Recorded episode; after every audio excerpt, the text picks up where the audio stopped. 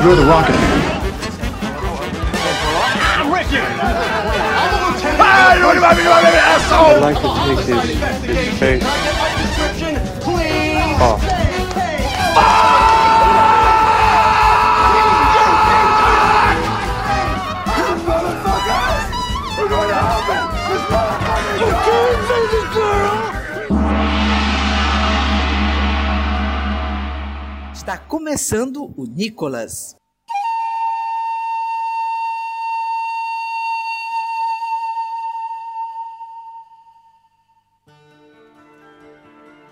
Bem-vindos ao Nicolas. Capitão Catarro. Você me atrapalhou, Brandão. Desculpa. Desculpa, Eu cara, desculpa. desculpo, porque quem desculpa é, é Senhor Jesus Cristo. Eu acho que é assim que diz lá naquele provérbio lá da Bíblia. Mas esquece a Bíblia, deixa a Bíblia pra lá, porque esse é podcast que não fala sobre a Bíblia, fala sobre Nicolas Cage. A Bíblia. O astro internacional Nicolas Cage, ele mesmo. É isso aí, meu povo. Eu vou começar por você que me atrapalhou, já que você está apressadinho, senhor Pedro PJ Brandão. Quem é você? Aqui a gente sempre tem pressa em enaltecer as belas atuações de Nicolas Cage, mesmo quando elas não são tão belas assim. Estou, estou reflexivo porque a gente acabou de ver um filme de guerra de Nicolas Cage. Eu gostaria se- de saber se Nicolas Cage já fez algum filme bíblico, estilo Record. Fica o questionamento aí para o mundo. Fez o Apocalipse, que é história é, religiosa. É verdade, é, é o season final da Bíblia, é verdade. Calma Bem aí, cara. Relaxem. Porque eu quero escutar calmamente quem é essa vozinha de JP. Eu sei quem é, mas eu quero escutar a voz dele destacada agora. Oi, eu tô doente, desculpa qualquer coisa aí. Eu queria destacar que o PJ, falou que ele gosta de ver as autuações do Nicolas Cage. Eu ouvi isso aí, viu? É porque o Nicolas Cage, além de ator, ele é fiscal da Cefaz, né? Eu não quis Isso, corrigir, isso é porque- porque, né, sou visita, ia ficar feio pegar fio pra mim. Já que a visita está falando, a gente vai introduzir essa visita agora, essa convidada, que é uma convidada maravilhosa, que eu sou abertamente babão. Eu gosto de deixar claro, eu gosto de ser honesto com quem tá me escutando. E a Luísa Lima. Oi, Luísa. Oiê! Estou muito emocionada de estar aqui, gente. Meu podcast preferido. Olha aí, Inclusive, cara. eu estou aqui Então. pra reivindicar a criação do prêmio Luísa de Melhor Luísa. O prêmio Luiz de Maria Luísa está com você desde de sempre. Luiz acaba de autuar, hein? Autuou, autuou. Olha, o, o próximo passo nesse programa seria o Cage Facts, mas eu quero aproveitar que a gente tá aqui com a atenção do ouvinte, totalmente investido agora, e eu queria propor pro ouvinte um desafio, cara. Tem essa permissão de meus colegas? Eu sou um líder democrático sempre. Não. Agora eu sou um líder autocrático e eu vou fazer assim mesmo. A nossa ouvinte e amiga Mila Fox mandou uma fotinha, não, tirou uma selfie postou- marcou a gente dizendo assim, ó, estou indo no dentista escutando o melhor podcast do Brasil, Nicolas. Eu queria que você, ouvinte, que está me escutando agora, mandasse uma selfie sua lá pro nosso Instagram ou, sei lá, comentasse no Twitter o que, é que você tá fazendo agora escutando a gente. que Eu tenho essa curiosidade desde sempre. Manda uma foto de agora. Manda foto de agora, bebê. É muito difícil falar por aqui, fala eu pelo sei zap. que eu no futuro vou estar na academia ouvindo o Nicolas. Verdade. Uma pessoa fitness, uma pessoa saudável. Nicolas ajuda você a manter a saúde lá em Cara, cima. olha, Energia, no ó. dia que eu, numa quinta-feira que não tem Nicolas, é horrível de malhar. Saúde física lá em cima, mental lá embaixo. É isso aí, né, galera? A vida tem que ter equilíbrio, na verdade. Mas é isso aí, meu povo. Agora a gente vai pular aqui para o nosso querido Cage Fact. Cage Fact, que é aquele bloco do programa onde a gente explora um pouco da vida desse homem, desse Nicolas King Coppola. E a pessoa que trouxe o fato de Nicolas Cage é o JP. Eu mesmo. Caralho, eu acertei, velho. Eu falei na. Foi só no jogo Caralho, aqui, chutou, que foi? Foi no Foi. famoso chute. Não é combinado, não? A gente combina o descombinamento pra parecer que é real a minha insapiência do, do próprio andar do programa. Ah, entendi. Esperto, achei esperto. Manda bala, Jota. O link aqui tá demorando pra carregar, só um instante. A bala vai ser uma, aquelas barbas de gergelim, né? Manda bala de gergelim aí. Baba- Uma barba de gergelim. Bala de gengibre, galera. Gengibre. Eu estou, eu estou O pior eu alterado. que hoje. entendi barba de gergelim. Meu Deus, que barba é essa? É quando você come, tá com barbudo, come no McDonald's, fica cheio de sementinha na barba. Ei, mas cadê esse Cage Fact aí? Ô, Cage Fact duro, macho. Vai. Fact difícil, Você não para de falar. Tá que Tá, pes- pariu, tá pesquisando ainda. Tá bom, tá bom, tá bom. Vai, vai, vai, Tá vai. parindo, tá nascendo, né? Tá colhendo, é? Seguinte, o, o, o menino Regis, ele sempre manda links é, nos comentários do- do- dos, dos posts, sempre de um Cage Fact ou de, ou de um Porque tem queijo no nome. E essa semana eu roubei sumariamente um link que ele postou, mas é um link que eu já tinha visto antes, então foi bom porque me, me relembrou. Que são filmes que escaparam da gaiola, segundo o título aqui, que são filmes que o Nicolas Cage estava comprometido a fazer e não fez. Filmes que perderam bastante com isso, eu acho. Deve ter sido péssimo de bilheteria. Não, porque não, não, não aconteceram esses filmes. Ah, tá. Tipo Superman, tipo Superman, sabe? Saquei. Ele lista quatro, acho, se não me engano, só ver aqui. Não, são três. Três filmes principais aqui que ele, ele, ele lista. PJ, você é perfeito sem defeitos. Obrigado. Não, pera. Muito obrigado. O primeiro filme da lista é o Timeshare, que é um filme que ele ia fazer em 2005 com Will Smith, Caramba. Ó, amigo do Paulo Moreira. amigo do Paulo Moreira também, que ia ser uma comédia sobre do- duas famílias que eles alugam a mesma casa ao mesmo tempo para uma férias de família.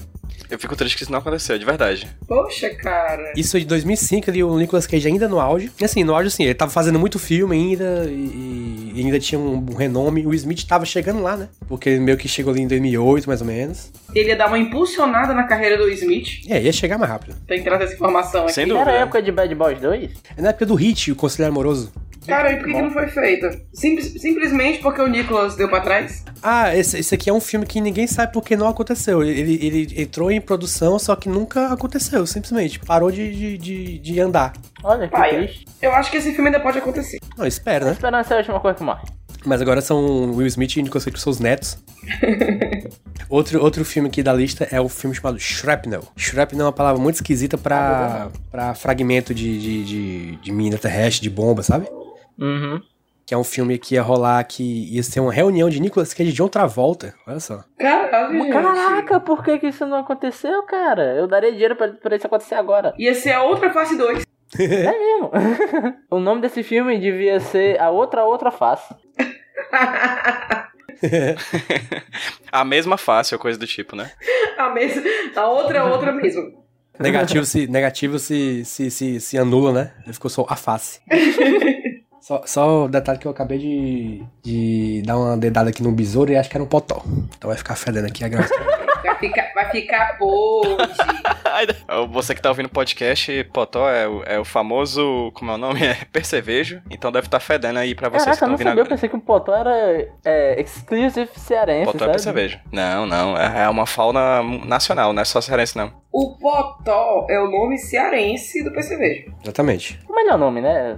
Melhor nome, hein? Percevejo não. Potó é muito melhor. Também acho. Enfim, esse filme, Shrapnel, não tem potó. Ele era sobre dois soldados na Guerra da Bósnia, que eles iam continuar a batalha deles no- na floresta. Depois, anos depois da guerra. E eles trocavam de face pra poder brigar melhor. Isso, claro, óbvio. Aí esse filme, ele, ele não aconteceu desse jeito, mas ele, ele mudou de nome pra Killing Season. Que licença com Robert De Niro e John Travolta. Exatamente, Né? exatamente. Poxa, esse filme é uma bosta. Temporada de caça.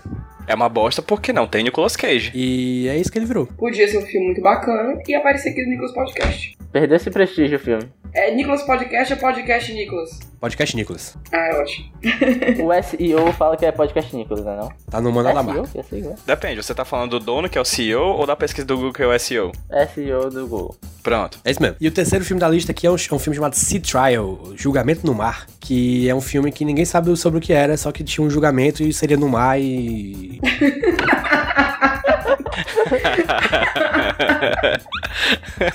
Tinha o nome do Nicolas Cage, como é que fala? Relacionado a ele, mas não, não, não andou muito mais do que os outros, né? Poxa, poxa vida. Ah, tá aqui. Ele diz uma coisa aqui, ó, que, que esse, esse filme seria inspirado num livro do mesmo nome. E o livro é sobre um casal que encontra problema quando os donos do iate que eles, no qual eles estão navegando pelo Caribe é, se mostram ser perturbados. Nada. Ah, que triste. Eu pensei que era tipo juiz. Sabe o que é que a gente vai fazer agora, gente? Vamos pro mar, sabe? Pegar uma- um, um, um caiaque. Eu já imaginei que era tipo assim: olha, você vai pegar três anos de prisão por ter jogado canudinho e matado uma tartaruga. Eu pensei que fosse um julgamento num submarino. Muito, muito mais perto. Bo- Bora, meu irmão. Próximo, vai, vai, vai, vai. Acabou, meu filho, é só três. Ah, acabou? Que triste. Eu, eu tava esperando mais um. Vamos fazer um, um, uma- um especial Sea Trial aí, que a gente vai, a gente vai falar os- sobre o que é o filme que não existiu. A gente vai criar um filme com todo o elenco novo. E esperem, aguardem. Vai ter esse episódio especial agora. A gente vai montar o Sea Trial. É. Exclusivo pros Não, padrinhos a do gente tem que Nicolas aí. montar um com os três filmes que não saíram. Juntar a temática dos três filmes e fazer um filme. Uma trilogia. Caraca, é verdade. Padrinhos, me dê dinheiro. Alguma coisa pra falar, Luiz? Não, você não deixou, você não deixou falar. Ah, é? Caraca, desculpa. Eu tô muito autoritário. Eu perdi a linha no autoritarismo. Desculpa aí, Luísa. Luísa, eu vou lhe dar direito de fala. Você tem esse direito garantido pela Constituição Federal de 88. É porque eu trouxe um queijo frito também. Olha só! Oi! Eu sou uma convidada muito aplicada. Eu fico estudando pra poder participar do programa. Mas aí, não sei se pode falar ou vocês querem guardar para outro programa, Não, né? Posso passar vamos gastar é agora, menina. Pesquisando sobre esse ícone Zero Defeitos, Nicolas Cage, eu descobri que ele falou em alguns lugares aí que criou seu próprio estilo de atuação e desenvolveu alguns métodos em décadas de trabalho. 75 filmes aí em 30 anos de trabalho. E ele criou um, um estilo próprio chamado Novo Chamanique. O Xamanique é o nome que existe ou ele fez um trocadilho com o próprio nome? Não sei. É, não sei, né? Mas não, Novo Chamanique. Eu acho que pode ser o nome que existe e um E trocadilho ele ao mesmo falou que tempo. Eu mais pra frente vai escrever um livro a respeito. Eu estou esperando esse livro pra me tornar uma atriz de sucesso, que nem o Nicolas Cage. Tô aguardando ele agora mais do que o próximo livro lá do Crônicas Fogo. Vai ser maravilhoso. Vai ter resenha aqui no podcast Nicolas quando esse, quando esse livro sair. Fica a dica. Será que ele fala daqueles olhares que ele arregala os olhos e a narina dele, assim, nesse livro? Tem essa técnica? Cara, eu acho que é um capítulo pro olho, um capítulo pra narina. Eu acho que esse livro, inclusive, ele vem com um CD, assim, com, com, com videoaulas também, sabe? Pra. Eu quero filme e eu também quero um, um canal só de tutorial de atuação de Nicolas Cage no YouTube. Precisa disso. Depois eu coloquei o nome Novo Chamanique no Google e apareceu algumas entrevistas que ele deu com vídeos que ele mostra algumas técnicas. Depois fica aí a dica pra vocês pesquisarem. Algo mais a acrescentar, Luísa Lima? Não, não, era só isso mesmo. Eu vou acrescentar aqui que eu vou matar o barato, só um instante. Caralho, JP, o que, que, tá- que que tá acontecendo na tua casa? JP tá tipo uma princesa Disney, né? Tá. Tipo, todos os animais estão indo pra cima dele, assim. Quase a encantada. Tá lá mais um corpo estendido no chão. Caralho. Ainda cara, não, cara, eu tô ficando Caralho. com medo. Plot twist que matou o JP foi barato.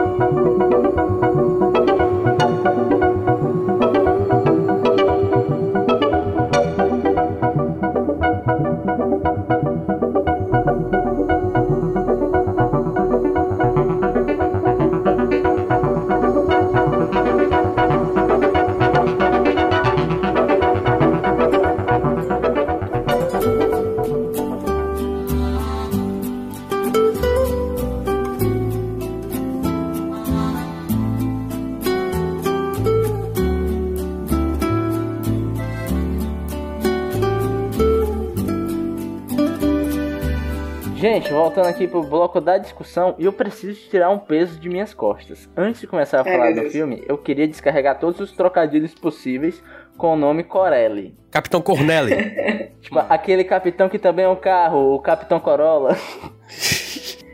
Ó, falando, falando nisso, eu tava escrevendo aqui a pautinha pra participar do programa hoje e eu escrevi em uma folha Capitão Pirelli. Que eu tenho pra provar. Eu vou mandar a foto depois pra vocês. Capitão Campari. Capitão Campari. Cara, eu sou a única pessoa aqui que não tem um trocadilho. Eu fiquei triste. Vou pensar daqui pro final. Eu tô decepcionado no seu não trazimento. Eu acabei de criar essa palavra, não sei se existe, de trocadilho. Tá bom, desculpa aí. O Bandolim do Capitão Corelli, ou só Capitão Corelli, é um filme de. Eu esqueci a data, 2000 alguma coisa. 2001, 2001. que conta a história do Capitão Corelli. Eu queria muito fazer a piada do Capitão Corelli é meu amigo, tocador de berimbau, mas eu acho que ela já é um pouco datada. Eu passei da quinta série faz algum tempo. Esse é muito regional, eu acho. Macho, eu ri tanto do nome desse filme. O bandolim do Coreia.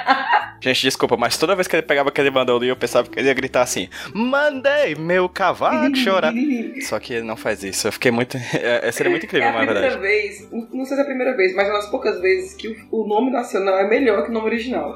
O bandolim, fica parecendo que o foco é o diabo do bandolim. Toca três vezes a porra do bandolim. Então, eu, quando eu vi o nome, eu pensei assim, pô, a versão nacional desse filme vai ter Oswaldo Montenegro como protagonista, né?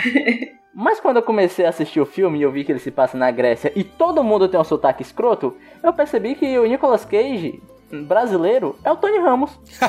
Basicamente. É é complicado aquele sotaque deles né, no filme, assim, todos eles. Ah, tipo, o cara pega a Penélope Cruz, uma atriz espanhola, joga na Grécia e diz: faz uma grega. Aí faz aquele sotaque muito tosco, assim. O sotaque italiano do Nicolas Cage, gente, que é aquilo ali. Vez que ele falava italiano, eu ficava rindo sozinho aqui em casa. E o mais legal é que tal hora some, tipo assim. Tem cenas que ele fala sem sotaque. E tem cenas que ele fala com sotaque, eu acho. Só pra dar um contexto pro, pro querido ouvinte que tá nos escutando, vou dar uma sinopse aqui, que O Bandoleiro do Capitão Corelli é um filme de época, se passa ali na época da Segunda Guerra Mundial e conta a história da Penélope Cruz, que ela vive ali na sua ilha pacata, uma ilha pacífica na Grécia, que é acometida pela guerra.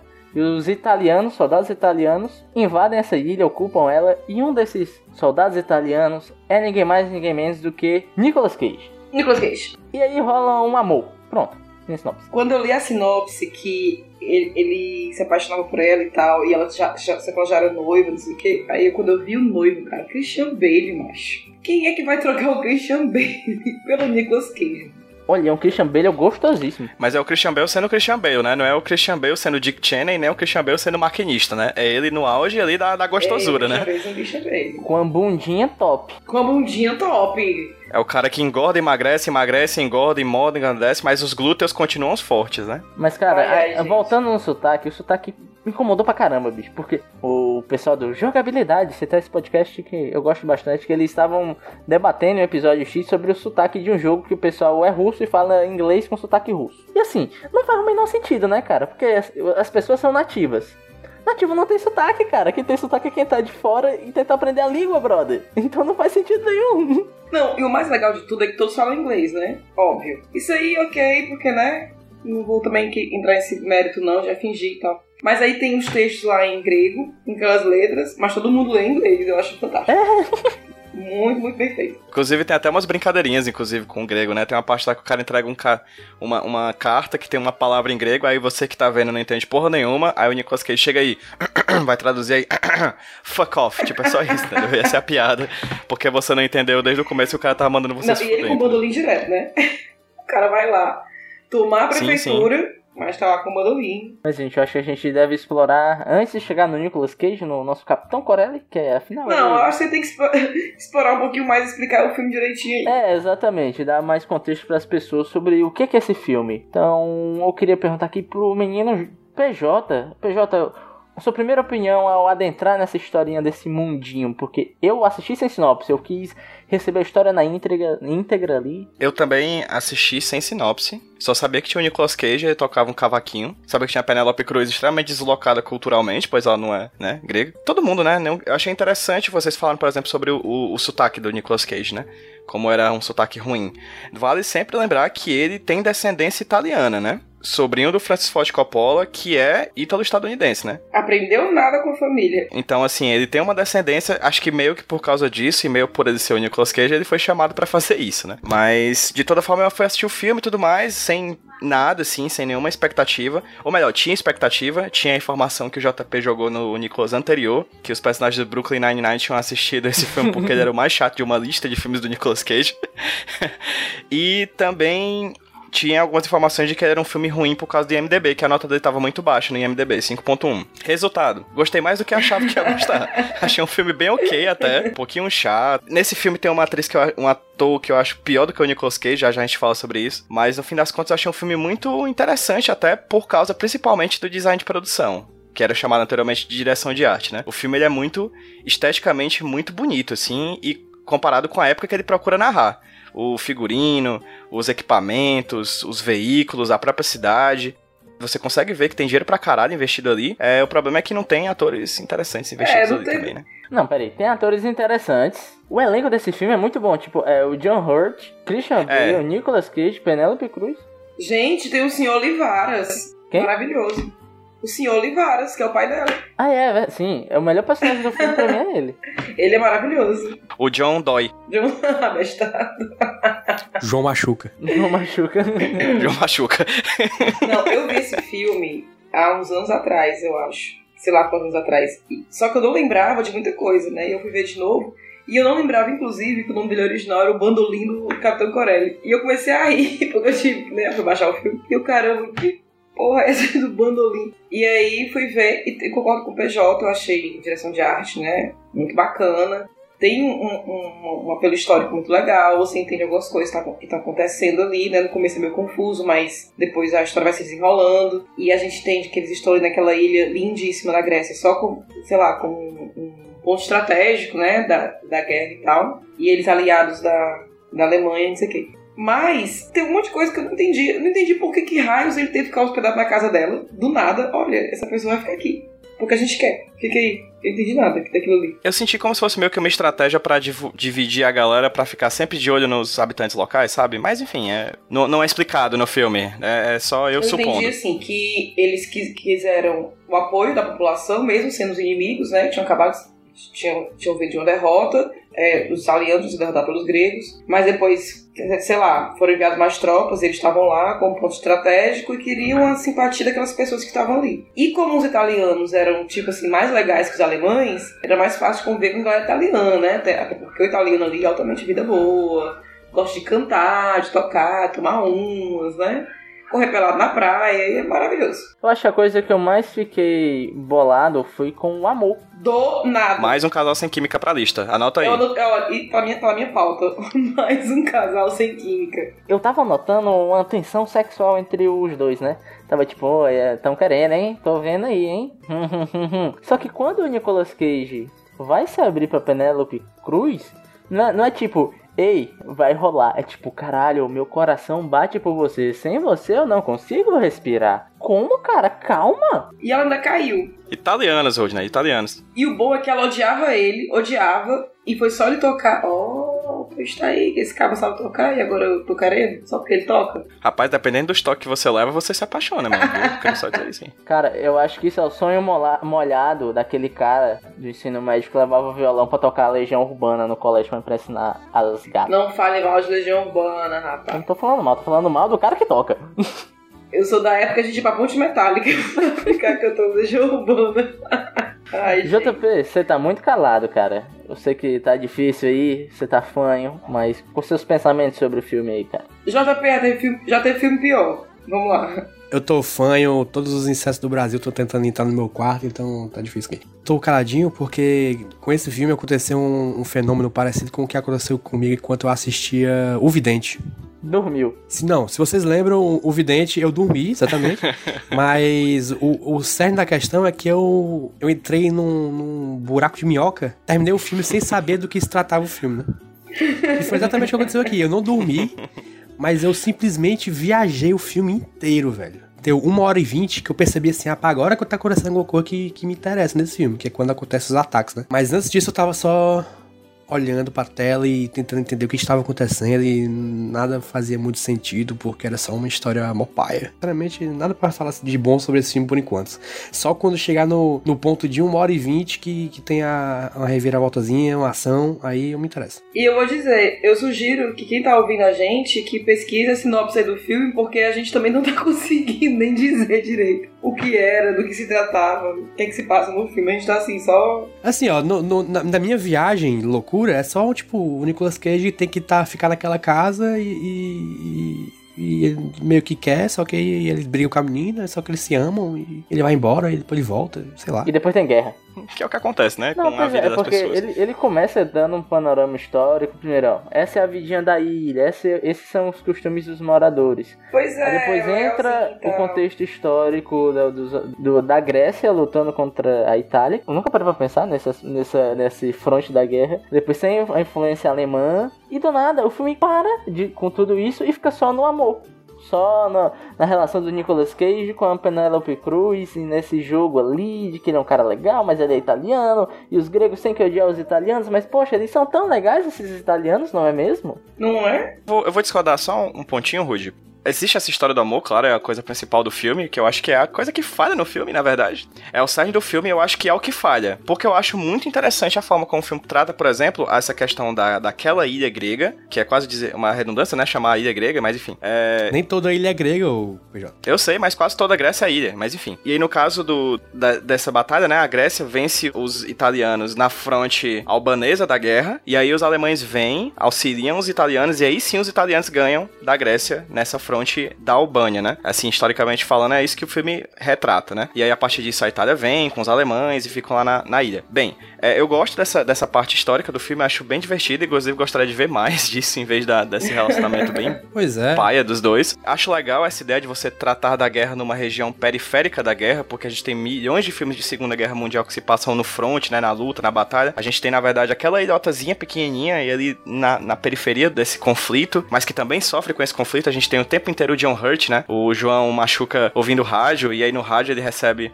as informações da guerra, eu acho isso muito legal. Pra pontuar, ele é um filme que é inspirado em um livro, né? De um cara chamado Is de Berniers, que é um cara inglês, né? Acho que também faltou um pouco de contexto, que eu falei que tem um amor, a relação do Nicolas Cage e a Penelope Cruz. Mas além do empecilho dele ser italiano e os gregos não gostarem dos italianos, tem um empecilho chamado Christian Bale. Porque ela é noiva do Christian Bale, do Mandraz, que eu achei esse nome maneiríssimo, apesar do personagem ser mó paia. Não é não? É, Nome de. RPG. Ele seria um orc guerreiro level 15. e rola esse triângulo, amo- triângulo amoroso que eu acho que não é nem tanto triângulo assim, não. Cara, o cara foi jogado pra escanteio do nada. Tipo É. assim. O Christian Bale some do filme duas vezes. É, de uma ele vai pra guerra, a, o- a outra ele vai ele pra vira outra guerra. né? Já é com ele a cena mais nonsense, que é quando ele leva aquele tiro lá, do, aquele, né, os resquícios do canhão, e chega a mãe dele batendo nele porque levou um tiro. Você sai pra levar um tiro e vai bater nele. Essa seria minha mãe. Luísa, eu queria só dizer aqui pros ouvintes do, do Nicholas Podcast como eu amo o conceito de mãe que ama tanto o seu filho que o filho se machuca, a mãe vai ver se o filho se machucou, percebe que ele não se machucou tanto, aí a mãe vai e complementa o machucado. Eu adoro personagens mães que fazem isso. Meu filho, você se machucou? Não, mãe, não tanto. Aí ela vai e bate. Agora se machucou, seu otário. Eu acho isso um conceito arquetípico tão lindo, assim, que, que é maravilhoso. Eu gostaria de parabenizar todas as mães que, quando veem que seu filho não se machucou, vão lá e machucam Obrigado, ele. Muito obrigado, mães. É aquele, é o clássico, se, se, tu, se tu não morrer, eu te mato, né? Clássico. Essa mãe é que nem assim, quando a- é, o filho some, né, e tal. Olha, espero que ele esteja morto, que se ele tiver morto, demorando pra chegar, vai apanhar. Ah, cara, sobre o amor, eu, eu tô um cara muito amoroso hoje, eu tô direto falando do amor. Mas existe um amor no filme que eu acho que funciona, que é o amor de pai pra filha, que é do personagem do John Hurt com a filha dele, com a Penelope Cruz. Eu acho massa porque ele enaltece a filha, entendeu? Ele não quer que ela tenha, sei lá, que ela só case e tal. Não, ele quer que ela seja médica.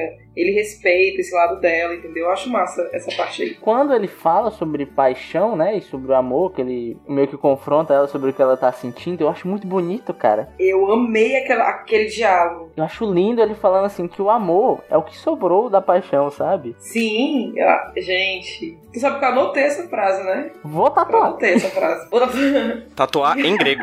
Eu, eu anotei porque eu achei fantástica aquela conversa dele com ela sobre paixão e amor. Desenvolva, Luísa. Eu achei muito sábio que é aquilo mesmo. E, e o que ele falou, que todo mundo pode se apaixonar, mas quando há a vontade de ficar, mesmo depois de todo aquele rush, né? É que é, é o que é o amor. O amor é aquilo ali. É você querer ficar com a pessoa depois que passou aquela, aquele faniquito da paixão. Eu acho bonito, mas sei lá, eu senti no filme que o Nicolas Cage e a Penelope Cruz eles queriam apenas transar um sexo. Safadeza. Assim, realisticamente seria isso, né? Mas o filme romantiza pra caralho. Eu achei mais crível o romance dela com o Mandraz, que é o cara que ela não amava, do que o romance dela com o Nicolas Cage, que era o amor da vida. As cenas deles, aquela cena deles na- no mar, né, eles se beijando, ela olhando pra ele no, na- no noivado, transmitiam muito mais amor do que ela com o Nicolas Cage. Que aquele beijo, gente, que beijo mais... pare- Parecia que tava, tinha algo meio, que, é, meio torto ali, não tava encaixando, eu achei. Caraca, a gente tem que anotar isso que o Nicolas Cage ele parece que beija muito mal, cara. É muito estranho ele beijando. Todo filme que ele beija é esquisitíssimo. É verdade. É muito esquisito. Acho que é por isso que as pessoas evitam colocar ele beijando pessoas, porque é muito estranho. Ai, não sei, vamos ter que testar, hein? Aquela cena de sexo deles desnecessária, que foi só pra mostrar os peitos da Penelope Cruz. Porque só mostrou isso duas vezes e acabou a cena. Acabou a cena de sexo. Foi só isso aqui. Foi rapidinho, Luiz.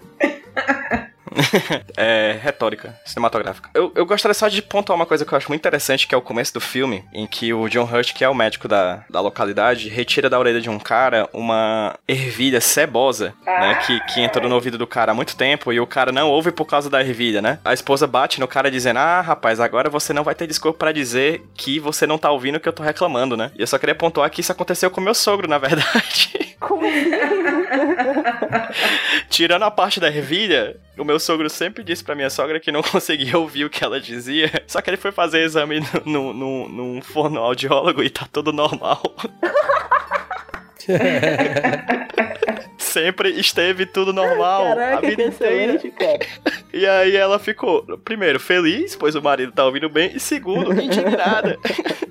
Porque quer dizer que ele não ouvia por algum tipo de bloqueio mental, não por causa de questões fisiológicas. Só queria deixar isso claro, que esse filme é muito preciso nessa dimensão médica aí. Eu queria dar espaço pro JP falar. E eu queria falar, eu queria saber o que vocês acharam do finalzinho do filme quando ele ganha um contorno mais dramático. Então, JP, o que foi que você achou da parte que você achou interessante que você realmente lembra, cara? Eu só queria dizer que o espaço aqui não é problema, o problema é minha vontade de falar mesmo. Que tá, tá, tá escassa, tá bem escassa.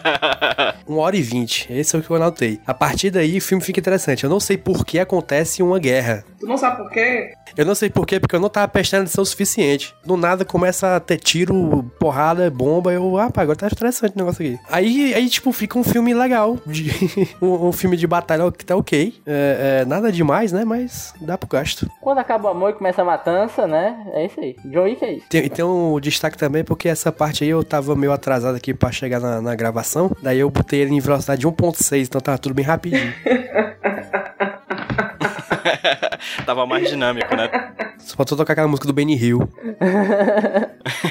De verdade gostei dessa parte, dessa parte mais de ação, né? Porque até lá eu tava muito disperso, porque eu não tava curtindo a história, não, não tinha comprado nenhum personagem, então... Gente, mais alguma pontuação que alguém queira fazer? Eu já posso pular para as notas. Pras notas, calma, tem gente. coisa, ainda tem Então manda bala, Brasil. Eu queria só dizer que quando os oficiais italianos vão render a prefeitura da cidade, eles dizem que os- a prefeitura diz: só sairemos daqui se um, um oficial alemão de alta patente, de patente significativa vier falar com a gente pra gente se render. Aí vem um alemão que a maior patente que tem é capitão. Aí o cara da prefeitura diz: capitão não é uma patente significativa. Achei uma indireta pra um certo presidente.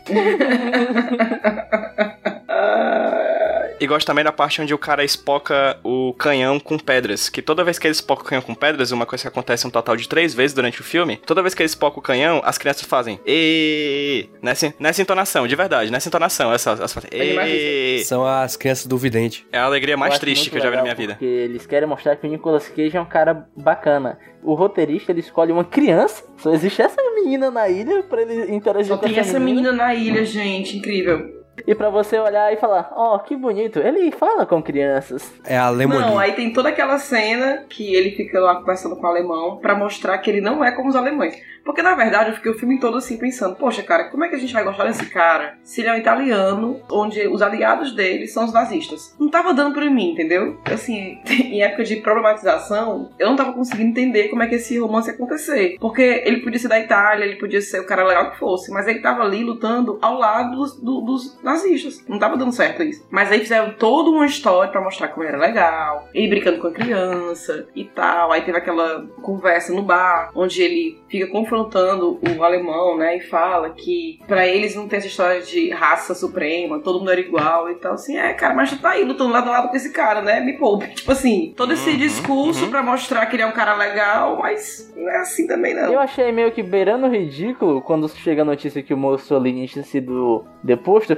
E os italianos tudo, yeah, sabe? Eu, porra, cara, como assim, sabe? É como se estivesse falando, olha só, gente, só os alemães eram maus, hein? Eu concordo que eles quiseram dizer isso e tal, inclusive todo o arco final do filme. É porque, né, a gente, tá- eu não sei qual o nível de spoiler que pode soltar aqui no, no Nicolas. Vai, cara. Ainda mais um filme de quase 20 anos atrás, mas assim, é, tem toda a história que no final a Alemanha os trai, né? Digamos assim, e eles percebem que estão sendo encurralados, é por isso que a, desencadeia aquela guerra lá. Mas é isso, o tempo todo eles estão querendo mostrar que os italianos são gente boa. Tipo assim, o alemão, é, ele não bebe, não fuma não fode, né? e o italiano é direto. E o alemão é aquela coisa sisuda, aí sai aquela amizadezinha, aquela paquera com a menina da Grécia e tal. Aí eu achei ali muito forçado. Só faltou o Nicolas Cage bater um pratão de macarronada pra ficar mais estereotipado ainda, cara. Demais. Toda vida ele falava.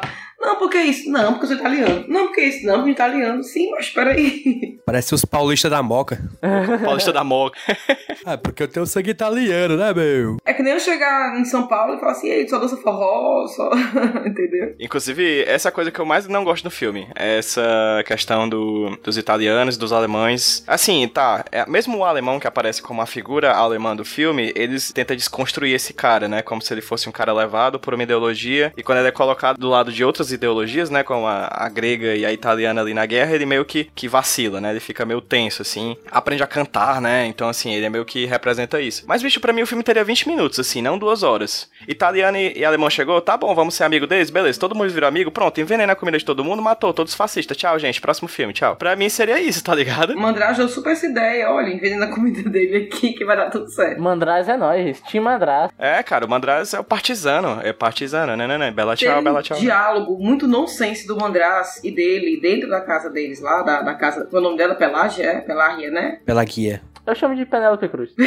Teve um, um- um diálogo bizarro que ele fica provocando o Nicolas Cage e fala assim: E aí, o que, que você acha das nossas mulheres? O que, que você acha da minha pelagem? Ele taca um beijo nela. Tipo assim, oi, do nada. Demonstrando posse, né? É ok, retiro o Team Mandraz. Não, ele é completamente babaca. Mas ele é o único personagem que tem uma mudança durante o filme inteiro. Que ele começa como aquele pescador inocente, analfabeto, louco por ela. A guerra amadurece o Mandraz e ele fica mais duro, digamos assim. Tanto que quando, quando ele aparece de novo, né, duas vezes, quando ele aparece pela segunda vez, que ele marca a reunião com o Nicolas Cage, a gente acha que vai matar o cara, né, e tal. Mas não, ele tá querendo aliados. Tá pegando mal aí pra galera italiana. A gente tava ali no outro canto, viu o que aconteceu com os italianos. Então estamos aqui dando toque, vai acontecer isso com vocês também. Melhor se juntar a gente e tal. E nos ajude aqui, porque vai ficar foda pra vocês e pra gente. E ele trata o resto da situação com muita maturidade. Ele salva o cara, ele conversa com ela sobre, né, aquela conversa que eles têm sobre o fim da relação. E eu achei ele muito maduro nesse final.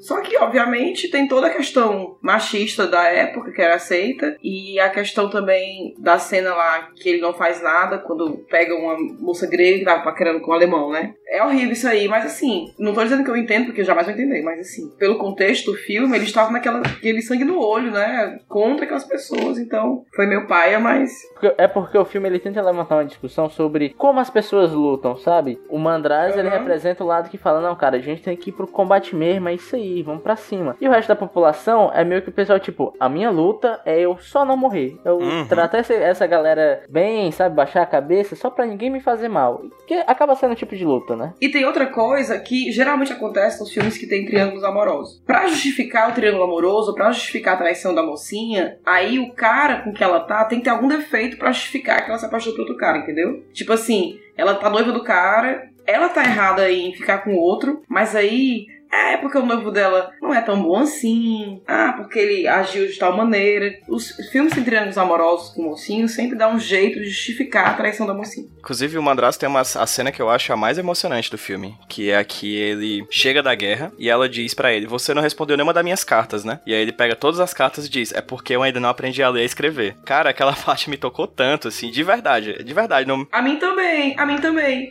Mas eu vou te dizer, PJ, que mais na frente, que ele fala que pediu pros amigos dele lerem pra ele, o final da PUC que não pediu pra ele escrever também, se ele pediu pra ler. Eu, eu entendi ele. O fato dele ter escondido dela que ele não sabe escrever nem ler, pra mim, deu uma nota de que ele se sente envergonhado. Porque ela, ó, tipo, Se a sente. mulher mais inteligente da ilha. Porque o pai dela é médico, ela quer ser médica. E ele se sentia meio que com receio de se mostrar esse lado que pra ele é meio frágil, sabe? E é por isso que ele não pediu pra ninguém escrever pra ele, justamente pra ele não demonstrar essa fragilidade. Pode ser, pode ser. Eu já teria acabado com ele na festa de noivado, que ele amarrado na cadeira. Eu fiquei, gente, pra quê?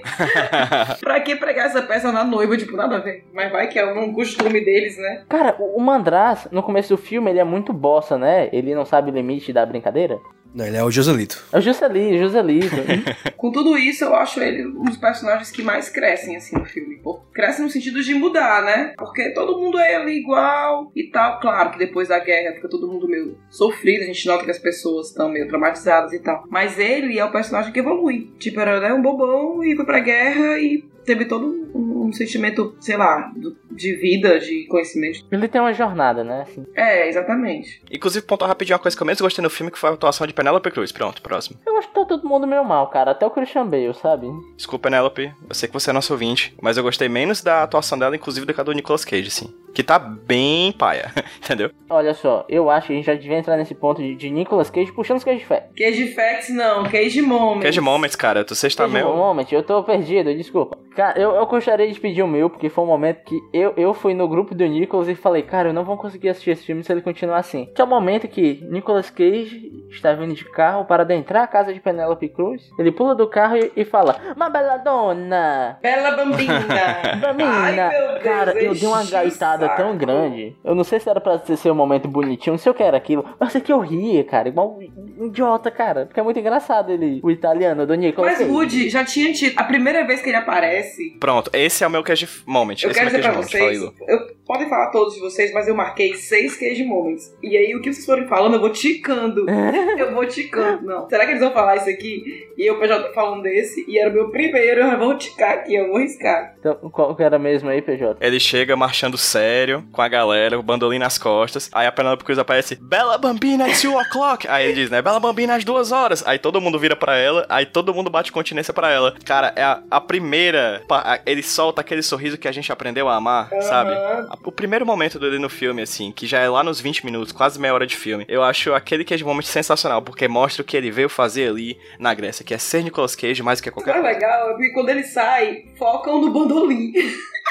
Aí, olha aí, justificando o nome do filme, maravilhoso. É pra gente lembrar que o nome do filme é Bandolim do Capitão Corelli. JP, deu pra tu separar algum Cage Moment aí, cara? Eu destaquei dois, que foi justamente esse do Bela Bambina 2 O'Clock, e também quando ele vai ler a mensagem do, do prefeito para os soldados, né? Só pega a mensagem e lê- e lê, ele para bem sério, pigarra e fala, fuck off, é pronto. Muito bom. Luísa, você, você que tá aí com essa pauta, cara, é muito profissionalismo pra tô. mim, eu tô chocado com esse profissionalismo. Mas manda ver aí. Eu não sei, assim, eu realmente achei difícil ter Cage Moments nesse filme, porque ele não tá enlouquecido, né? As coisas que a gente tá acostumado a ver. E aí, mas eu separei algumas coisas que ele fala, que tinha que ser ele falando, não tinha como. Teve a cena que ele vai tocar o bandolim pela primeira vez, que ele faz o maior enxame do mundo, fica batendo, fica não sei o que, fica parado, e o pai dela fica puto e vai, vai dormir sem ouvir. E ele, não, Ele boceja. o pior bocejo do universo, assim, falso, sabe? Sim. Caramba, muito falso. E, ele pega e diz assim: tente imaginar a orquestra. Porra de orquestra, mas toca aí do bandolim, não sei o quê. Não quer tocar, avisa, meu irmão. Não, não. As frases que eu mais gostei foram duas. Uma quando ele vai se despedir dela na casa dela, que ele fala assim: Eu não tinha o direito de fazê-la me amar se você não era minha. Porra, é que tem a ver. Você que deixa ela te amar. All E ela, e ela de quem? Ela, propriedade de alguém. E, a, e o outro que é de moment é quando ele volta lá no final, né? Ele estava mal óbvio, a guerra acabou. Por que, que ele sumiu da vida dela? Tinha um motivo pra isso? Não podia não estar junto depois da guerra? E ele fala assim pra ela: Tentei me fazer acreditar que viveria sem você. São frases românticas. Só na cabeça de Nicolas Cage, porque olha, se alguém tivesse pra mim, levava era um mas de ser besta. Ei, mas tem um momento que ele canta, cara. Vocês, lembram disso? Ah, Tem verdade. vários. Cara, sim, o que me lembrou de um Homem de Família. É, É, que ele canta cantando ópera. ópera, Sim, que cara. é justamente tem outro queijo moment. O cara vai se apresentar no batalhão dele e ele fala: Carlos, você sabe cantar? E eu acho o cara vai dar pra lutar. E Car- Carlos, você sabe cantar? Agora pronto, virou The Voice essa porra. Virou The Voice. Não tem o The Voice Kids? Por que, que não pode ter o The Voice Cage? Boa. Boa, virei a cadeira pra essa tua piada, Rudinei. Virei a cadeira. Rude, eu quero você. Onde Aí você, você aperta o botão que nem a Cláudia Leite, né? Com calcanhar, assim. Se eu fosse o Carlinhos Brau, eu faria um discurso bizarro aqui agora. O Lulu Santos, olha, cara, é o seguinte, eu adorei a sua voz, cara. Isso de dele, dele cantar me lembrou que esse personagem dele é só, tipo, uma desculpa pra fazer ele ser um cara excêntrico e só que não chega lá o suficiente, né? Ele, ele, Não, ele, ele fica rindo o tempo todo. É feliz o tempo todo. ele quer ser um Nicolas Cage, não é? Quer ser um ator sério, não é? Aí só fica um meio termo ali bizarro. Cara, o Capitão Corelli é o tipo de gente que acorda e bota de manhã. É, gratiluz, vão ser felizes, não sei o quê. Porra, cara chato, é rindo o tempo todo, é cantando o tempo todo. É tipo de gente que fala assim: não, não importa as vitórias, o importante é o caminho. Isso seria muito a bio dele no Tinder, cara. hashtag gratidão, hashtag bandolim, hashtag A, a, bio, a bio dele no Tinder seria assim: seria a frase que ele fala no filme quando ele vai lá, né? Conversar o amor dele pra ela, que ele fala assim: a música é pra você. Quando eu tocava, minha mão parecia de madeira. Eu acho que que tem a Já a frase é Eu acho que ele tava falando sobre masturbação, Luiz. Eu acho também. Eu tocava e minha mão parecia de madeira, porque eu não conseguia expressar todo o meu amor. Ai, meu Deus. Ah, sai, Nick. Só morre, cara. Morre. Ei, mas ei, mas ei, mas ei, mas ei, mas ei. Vamos dar notas? Vamos? Bora. Vamos dar notas. Eu queria começar com o JP. Eu não sei como vai ser a nota do JP, eu tô curioso pra saber os critérios, mas vamos lá. É difícil dar nota pra um filme que você só viu metade, né? Basicamente, grande parte do filme eu estava vendo meus próprios pensamentos. Mas pelo que eu percebi, esse filme, eu não sei dizer se ele é bom nem ruim, sinceramente. Então eu vou dar um 5. Metade do filme, 5, né?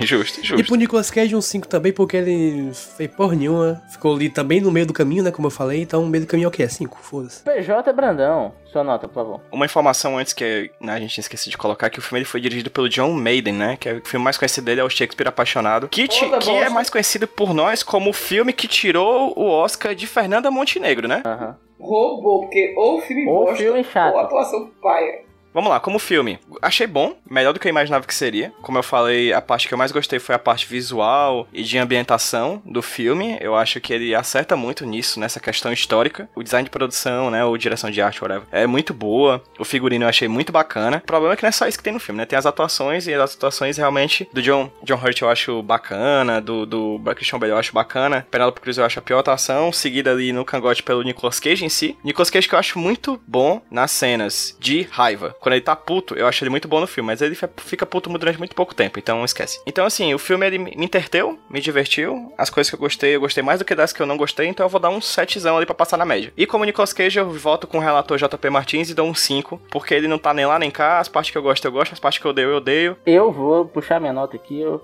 O filme, cara, eu acho que ele tem um começo interessante, todo o contexto histórico eu acho bacana. O meio dele é muito enrolado, fica muito no nhenhenhen do amorzinho, que, pelo que a gente falou, já deu pra perceber que não é muito legal de acompanhar, porque falta a questão da química. E as atuações, cara, eu acho que todo mundo tá meio mal, tirando o John Hurt. O Christian Bale, que quando ele vira o Mandraz mais badass, funciona, mas quando ele é o Mandraz bobão, é aquele paradoxo do, do Trovão Tropical, sabe? Que você tem que fazer um personagem não tão idiota assim. Não sei se vocês lembram desse filme. É o Trovão Tropical. Ele fala que você não pode ir completamente retardado. É, exatamente, obrigado, JP. Então, primeiro é um filme nota 7, porque o que ele faz de bom não é tão bom, e quando ele erra, ele erra bastante. E Nicolas Cage. E pro Nicolas Cage eu vou dar um seisão. Ele tá indeciso na atuação, não sabe se é pra ser sério, não sabe se é pra ser galhofa. Quando ele é galhofa, é divertido, é isso aí. E pra finalizar, Luiz Lima. Bom, eu quero dizer que com essa conversa minha nota caiu um ponto do filme.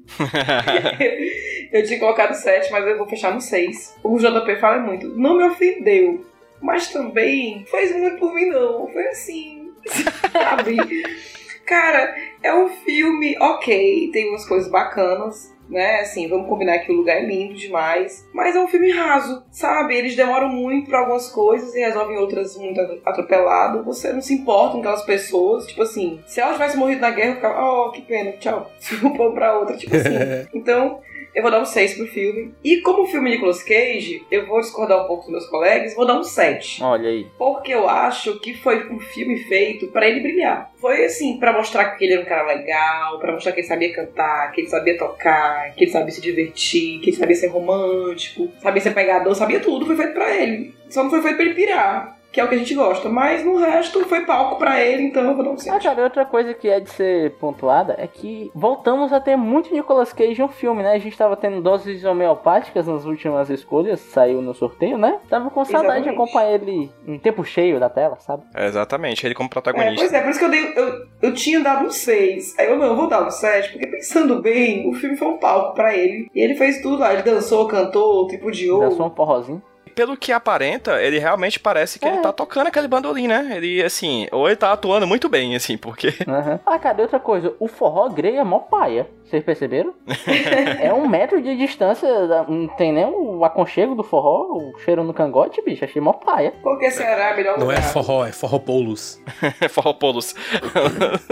Média, João Paulo. Média do filme 6,5. Ok, Média Nicolas Cage 5,7. ok, também. Honesta? Honesto. Esse aqui é com certeza um dos episódios melhores que os filmes. É verdade.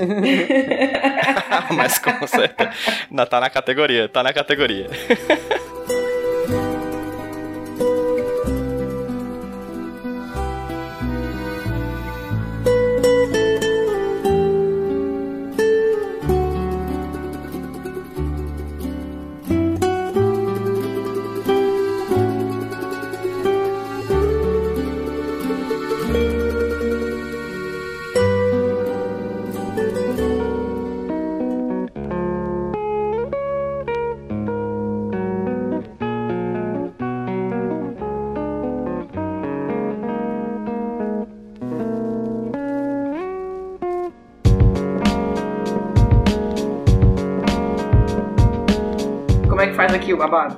is a Para, para, para, para, para, para, para, para, para, para. Ai, segurar a audiência, né? Desculpa. João Kleber, sempre quis fazer isso do João Kleber. Temos agora o bloco chamado Só porque tem queijo na coisa ou só porque tem queijo no meio. Muda tanto o nome que eu sempre me confundo. No, No meio, meio. Que a gente vai indicar uma coisa que é o Nicolas, o Nicolas Cage no meio. É isso aí. E quem vai fazer isso vai ser o PJ. Lembrando que durante esse ano de 2019, o nosso desafio é indicar coisas que não somente tem o nome do Nick Cage, como também tem o Nick Cage na coisa, né? Eu vou só dizer uma notícia que saiu na The Verge em 2017, com a manchete que vai explicar exatamente o que é a coisa que eu tô indicando aqui. A manchete diz o seguinte: The Cage Cage é uma gaiola visual, vis- é, virtual rodeada por Nicolas Cage, Nicolas Cage, Nicolas Cage, Nicolas Cage. É o que, porra?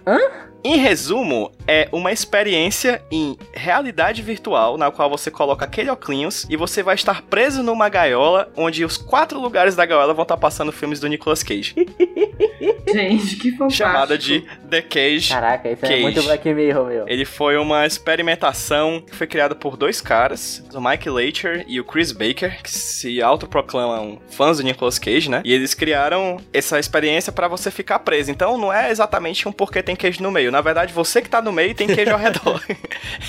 e aí tem cenas do filme A Rocha, The Wicker Man, Face Off, Bad Lieutenant. Aí você pode passar horas preso numa gaiola assistindo o Nicolas Cage por todos os lados. É, muito legal. Isso é muito Cyberpunk 2079. Então essa é a minha indicação. Luísa Lima. A minha indicação é a história em quadrinhos Voodoo Child. E você está se perguntando por que que tem queijo nesse quadrinho. É porque tem dois queijos nesse quadrinho. Caraca, Double Cage Esse quadrinho novo. foi produzido. É, tem double cage. Porque esse quadrinho foi produzido pelo Nicolas Cage e o seu filho. Seu filho mais velho. Weston, é? É o Weston. O Weston Cage. E aí, esse quadrinho do Child é a história de um menino, um menino mestiço, Gabriel Martin, que renasce em New Orleans depois da passagem do Katrina para combater a corrupção. vou, trazer esse menino, eu vou trazer esse menino pra cá. Basicamente, o Bad Lieutenant, né? O. Eu pensei que tu ia falar basicamente Sérgio Moro. E a série Voodoo Child tem, são, tem seis livros, viu, Negra? Caraca, tem tanto assim. E é publicada pela Vision Comics. Eu, eu me comprometi em presentear os meninos do Nicholas, do podcast Nicholas com ela. Vou, vou Pô, atrás. que excelente. Meu Deus, recebidos! Recebidos, Recebidos. caraca, eu vou batizar. Nicomimos. Não, eu vou, eu vou dar o nome agora. Es- Peraí, peraí. Recebícolas. Ai, gente. Eu sinceramente prefiro Nicomimos. Nada contra. Acho que a gente pode usar os dois pra não ser redundante. Nicomimos, gosto também. Excelente. Pois é com, é com o Weston. É o Weston e o Nicolas Cage que produziram essa, esse quadrinho. Eu, go- eu adoro como o Weston Cage virou um personagem, tanto no podcast Nicholas como no, no grupo do, do Nicholas. Porque foi no a gente compartilhou foto nova dele lá. Inclusive, Ai, fica aí o compromisso e quando tivermos irmãos, esses quadrinhos faremos um episódio sobre. Quem souber onde vende, manda aí pra gente as informações também, viu? Sabe quem é que pode comprar aí na loja? O Mackenzie. Fica aí, Mackenzie, a dica. Nosso ouvinte de Massachusetts. Mas é isso. É isso. Excelente, Luiz. Voltamos já.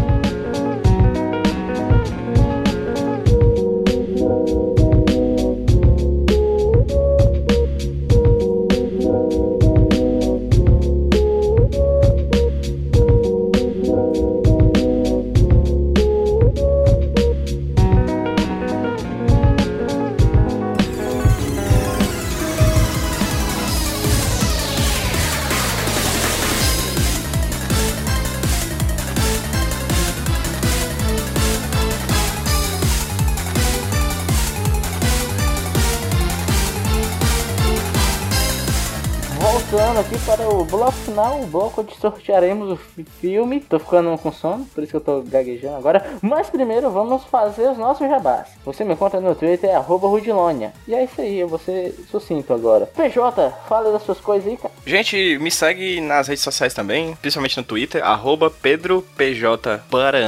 Brandão, tudo junto. Onde eu falo besteiras, faço piadas extremamente específicas e ruins e que de vez em quando viralizam. Irrita. Você é o nosso Rítolas. E também segue as redes sociais do HQ Sem Roteiro, que é o meu podcast de quadrinhos que sai toda segunda-feira, HQ Sem Roteiro, em todas as redes sociais. E podcast Nicolas, né? Sempre bom frisar. Twitter, Instagram e Fora-se o Facebook, arroba podcast Nicolas, procura nas redes sociais, você vai encontrar a gente, interage com a gente, marca a gente, tá assistindo um filme, tá assim, zapeando o seu HBO, a sua telecine, viu um filme do Nicolas Cage, tira uma foto, manda pra gente, que você vai ganhar um Exatamente, a retweet. gente precisa de interação com os ouvintes porque dizem que é importante. Reza a lenda aí, ouvi dizer. JP, me diga quais são as suas redes sociais e projetos igualmente importantes à interação com os ouvintes. É, procure Jumbo Paulo nas redes sociais. E todo dia VGM vai ter não? H- Hoje não. Se você entrar no post, vai ter link pra caralho. Você clica em tudinho. Faça esse favor pra nós. Faça favor, essa caridade. Valorize o seu postador local. Por favor, Luísa Lima, alguma, alguma coisa pro JP linkar aí também? Então, é, eu tô no Twitter, Luísa Lima no Twitter, Luísa com Z. Estou no Instagram, me sigam lá, Luísa Lima. É Luísa Lima com J, porque alguém usa Luísa Lima e não posta nada, que ódio. E tô. Sou da casa, né? Tô no Iradex Podcast de vez em quando, no Iradelas e alguns podcasts aí quando me chamam. Chame a Luísa pra mais podcasts, ela manda bem. Dizem, né? Não sei, não sei muito não. E fica aqui o agradecimento à Luísa por ter topado conversar aqui com a gente no podcast Nicolas. Obrigado, Luísa. E eu achei super divertido participar. Espero que as pessoas que estejam ouvindo também achem. Agora a Luísa vai malhar ouvindo a própria voz. Eu acho que essa semana. Ego essa trip. semana eu não vou malhar com o Nicolas, não. Luísa, mas a gente tem o último ponto de diversão do- da participação aqui do convidado no podcast Nicolas, que é o sorteio. Nós teremos um sorteio hoje, essa missão está com você. O que eu tenho que fazer aqui? Hoje, sem enrolação, sem escolha de filme prévia. Na honestidade, Ctrl R, Luísa. Ai meu Deus. Tan, tan, tan, tan. Tô nervoso, eu tô nervoso, ó, tô nervoso. E o número sorteado foi o número 18. 18. O filme é Zanderli, Uma Mulher para Dois. Diabo de De filme. 91. 10 anos antes do, desse filme que a gente viu agora. Caralho, mais um mistério aí pra gente resolver, viu? Zandeli, achei. Caralho, ele tá, ele tá com um, um, um cavanhaque fudido. Ai meu Deus do céu, vou ver. Tá 4,4 no IMDB. Caraca, eu tô muito animado. Olha, aquele cara ali no pôster do lado dele é aquele cara do Picard de Turantis. É aquele cara que ninguém sabe o nome, mas tá ali no filme, em todos os filmes. Olha só, gente. Então é isso aí. Daqui a 15 dias, Zanderli, desculpa, Emília. E horinha de dar tchau, né, gente? Vamos dar tchau. Em sotaque italiano, por favore. Tchau. Tchau, Madonna. Tchau. Arrivederci. Bela bambina. Porque na moca, meu, você sabe, né, meu sangue italiano.